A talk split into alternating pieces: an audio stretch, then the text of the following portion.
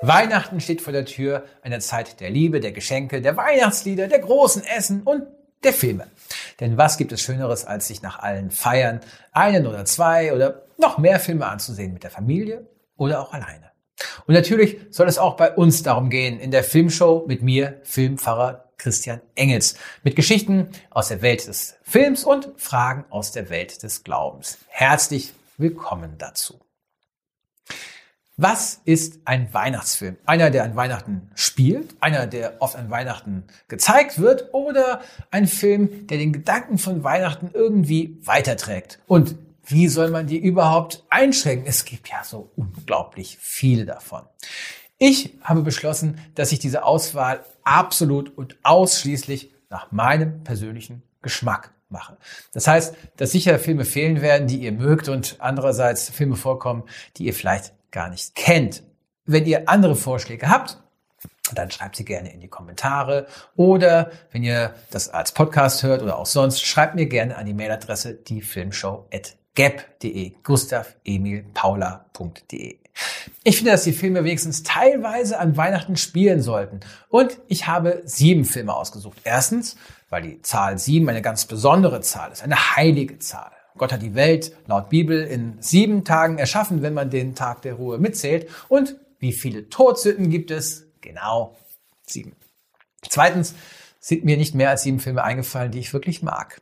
Denn drei Haselnüsse, denn drei Haselnüsse für Aschenbrödel, den ich sehr liebe, den habe ich nicht mitgezählt. Ich glaube nicht, dass dieser große Ball ein Weihnachtsfest ist. Und auch Sissy wird heute nicht vorkommen, schon deswegen, weil ich von der kein großer Fan bin. Ich werde die Filme von hinten nach vorne aufführen, von sieben auf eins, obwohl die Unterschiede für mich zwischen den Filmen nicht so groß sind. Ich liebe sie einfach alle sehr. Also, Platz sieben. Fröhliche Weihnachten aus dem Jahr 1983. Der ist hier bei uns nicht so bekannt in den USA, aber ein großer Klassiker. Und es gibt eine Szene, die ich nie vergessen werde. Ein Junge klebt mit der Zunge an einer Stange fest. Und das ist so viel lustiger als bei Dumm und Dümmer, der dann auch viel später kam, weil einem der Junge gleichzeitig auch wirklich leid tut. Aber das ganze Umfeld dreht durch bei dem Versuch, ihm zu helfen. Der Film ist aber nicht nur lustig, sondern er ist auch rührend, weil der Held des Films, ein anderer kleiner Junge, der Ralphie heißt, sich ausschließlich eine Sache wünscht. Ein Luftgewehr. Naja, der Film spielt in den 40er Jahren. Und er wünscht sich nichts anderes. Und er ist davon ganz besessen. Und es erinnert mich immer daran, wie es ist, wenn man ein kleines Kind ist und von einer Sache so vollkommen begeistert. Meine, zum Beispiel meine fünfjährige Tochter hat vor ein paar Monaten zu meiner Frau wörtlich gesagt, weißt du, ich bin nicht so glücklich, wie ich sein könnte. Meine Frau war ganz bestürzt und fragte, was ihr denn fehle und wie sie denn glücklich sein könnte. Und sie sagte, wenn ich das Hausboot von Lego hätte. Und natürlich, inzwischen hat sie es. Und natürlich, inzwischen spielt sie damit kaum noch. Aber so geht es dem kleinen Ralphie eben auch in fröhliche Weihnachten. Und dazu zeigt der Film das Porträt einer liebevollen Familie. Ein bisschen sentimental, aber nie kitschig. Ein ganz süßer Film für die ganze Familie, wenn man das Luftgewehr irgendwie erklären kann. Platz 6. The Nightmare Before Christmas von Tim Burton. Ein Puppenfilm mit einer märchenhaften Handlung, mit vielen Liedern, aber sehr weit weg von der Augsburger Puppenkiste. Der Anführer des Halloween-Landes, Jack Skellington, entdeckt zufällig Weihnachten und er beschließt, dass es dieses Jahr dieses eine Mal nicht vom Weihnachtsmann ausgeführt wird, sondern von ihm, Jack selbst, weil er es satt hat, nur Angst und Schrecken zu verbreiten, wie er das an Halloween sonst tut. Aber wenn ein dürres Skelett mit einem Schlitten, der von Rentierskeletten gezogen wird, unterwegs ist, dann kann es ja eigentlich nur schiefgehen. Der Film ist die Idee von Tim Burton, auch wenn er nicht selbst Regie geführt hat, bevor er mit Filmen wie Alice im Wunderland und Dumbo völlig familienfreundlich wurde. Hier sind alle Figuren noch schräg und leicht unheimlich, wie in Edward mit den Scherenhänden. Aber alles ist liebevoll und mit kleinen, überraschenden Details gemacht. Es geht schon los beim Vorspann, in dem die Namen von allen Beteiligten, wie dem Regisseur, auf Grabsteinen stehen.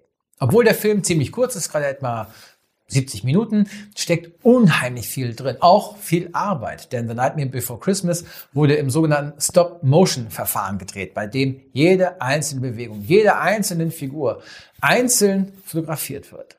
Die Botschaft von Weihnachten ist hier besonders stark, weil sie von Lebewesen jenseits der sogenannten normalen Gesellschaft vertreten wird. Von Außenseitern, von Freaks, von kaputten Typen, was hier tatsächlich wortwörtlich gemeint ist. Zum Beispiel bei der Heldin des Films, die eine zusammengeflickte Puppe ist.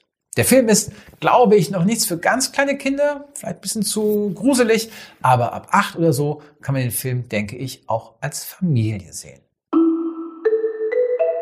Platz 5. Carol. Von allen Filmen ist dieser hier wahrscheinlich der ungewöhnlichste. Eine sehr ergreifende Liebesgeschichte zwischen zwei Frauen, gespielt von Kate Blanchett und Rooney Mara. Der Film spielt in den 50er Jahren und Homosexualität ist ein Tabuthema, als sich die beiden in einem Kaufhaus kennenlernen. Kate Blanchett spielt die ältere, verheiratete, wohlhabende Carol. Rooney Mara die jüngere Therese, die noch ihren Weg sucht und in einem Kaufhaus arbeitet. Sie lernen sich kennen, als Carol bei Therese ein Geschenk für die kleine Tochter sucht. Und was in diesem Gespräch passiert, ist für mich immer wieder eigentlich unglaublich. Sie stehen da in einer Glastheke, Therese trägt einen kleinen albernen Weihnachtsmannhut und Carol ist auf den ersten Blick verführerisch. In einem großen hellbraunen Pelz mit makellosen dunkelroten Fingernägeln und einer perfekten blonden Frisur. Und so unglaublich cool, so selbstsicher, so gewohnt zu bekommen, was sie will und dabei trotzdem freundlich und offen. Wir sehen Carol, wie Therese sie sieht. Und jede kleine Bewegung, zum Beispiel, wie sie einfach nur ihre Adresse notiert für die Lieferung des Geschenks für ihre Tochter, empfinden wir als so sinnlich, wie Therese es tut. Und wenn dann Carol weitergeht, empfinden wir dieselbe Leere wie Therese, die an ihrer Glastheke stehen bleibt. So beginnt die Geschichte dieser beiden Frauen und ich gebe zu, dass der Bezug zu Weihnachten nicht so stark ist. Aber nach diesem Auftakt geht der Film in wunderschönen Bildern und sehr ergreifend weiter bis zu einem absolut herzzerreißenden Finale, bis zu letzten Bildern, die man einfach nicht mehr vergisst. Und deswegen ist Carol ein ganz herrlicher Weihnachtsfilm. Außerdem finde ich es auch ganz gut, dass in dieser ganzen Liste, in der sonst nur Heteropaare und Familien vorkommen, wenigstens eine große lesbische Liebesgeschichte ist.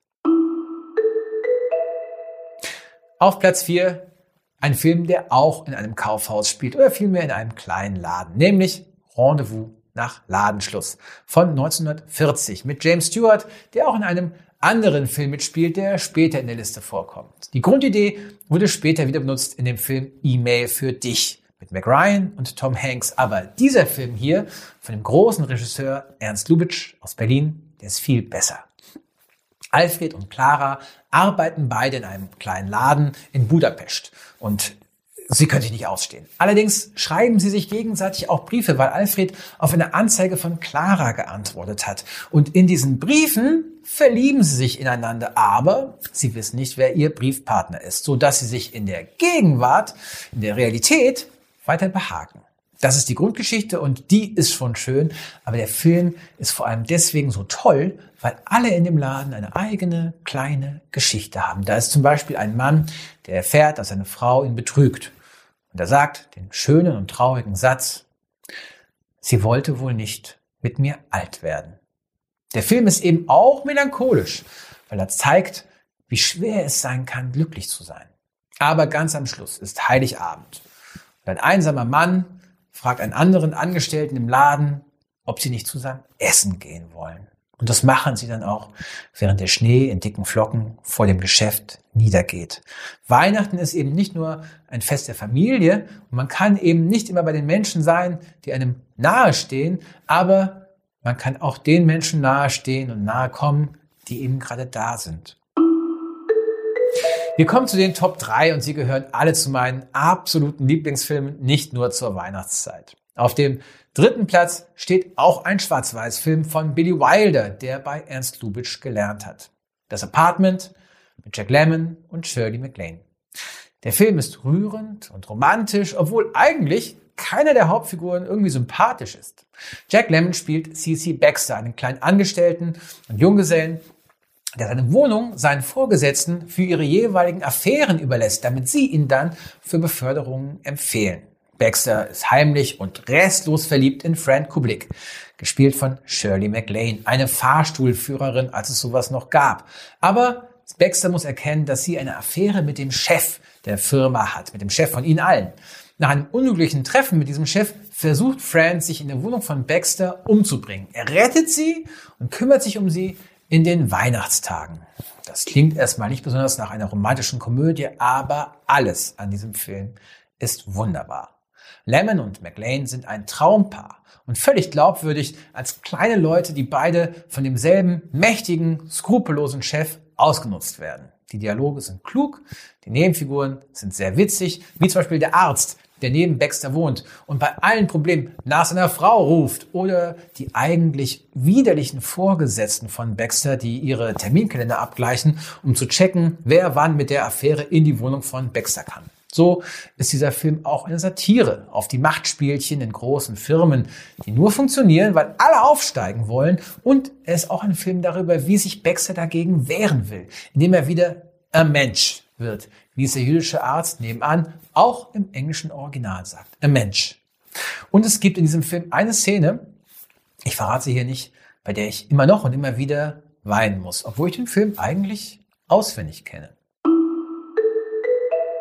Auf dem zweiten Platz ist noch einmal ein Puppenfilm, aber es sind nicht irgendwelche Puppen, es sind die Muppets und sie spielen nicht irgendeine Geschichte, sie spielen die berühmte Weihnachtsgeschichte von Charles Dickens über Ebenezer Scrooge, den Geizhals, der in der Weihnachtsnacht Besuch bekommt von drei Geistern, die ihm vorführen, wieso sein Leben äh, schiefgelaufen ist und wohin es ihn letzten Endes hinführen wird, wenn er sich nicht ändert. Diese Geschichte ist sehr oft erzählt worden, zum Beispiel äh, in moderner Form als Die Geister, die ich rief, mit Bill Murray. Und es gibt auch einen ganz tollen Film aus dem Jahr 1951, ohne zu sehr schwärmen zu wollen. Auch der ist jedenfalls bei YouTube. Äh, Christmas Carol 1951 findet ihr und ich kann ihn nur sehr empfehlen, ganz toll. Aber am liebsten mag ich diesen hier, auch wegen Michael Caine, den Jüngeren kennen vielleicht als Butler Alfred aus den Batman-Filmen und der mein absoluter Lieblings Schauspieler ist. Und er spielt als einziger Mensch im Film die Hauptrolle von Scrooge. Und er spielt sie in allen Teilen der Geschichte toll. Die Geschichte selbst ist ja bekannt, aber sie wird hier mit vielen witzigen Details erzählt. Zum Beispiel mit Gonzo als Erzähler, der sich immer wieder vertut. Geht's links, rechts, was? Und er kommt durcheinander und fällt hin, und so. Sehr, sehr lustig. Kermit ist der arme Angestellte von Scrooge, Miss Piggy, natürlich seine Ehefrau und die beiden alten, grantigen Männer, Waldorf und Stettler, die haben einen super Auftritt als Geister.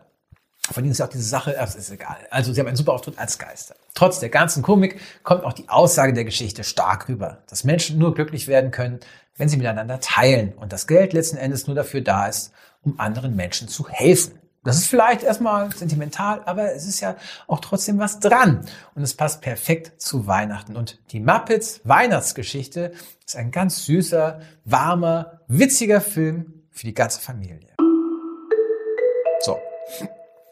Jetzt zu Platz eins. Ist es eine Überraschung? Ist es völlig unerwartet? Ist das Leben nicht schön? Halt, ist das Leben nicht schön? Das ist der Titel des Films. Also die letzte Frage.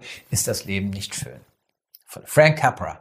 Wieder mit James Stewart aus dem Jahr 1946. Der Film ist ja für viele der liebste Weihnachtsfilm. Und ich mache da keine Ausnahme. Die Geschichte ist vielleicht bekannt, deshalb nur ganz kurz.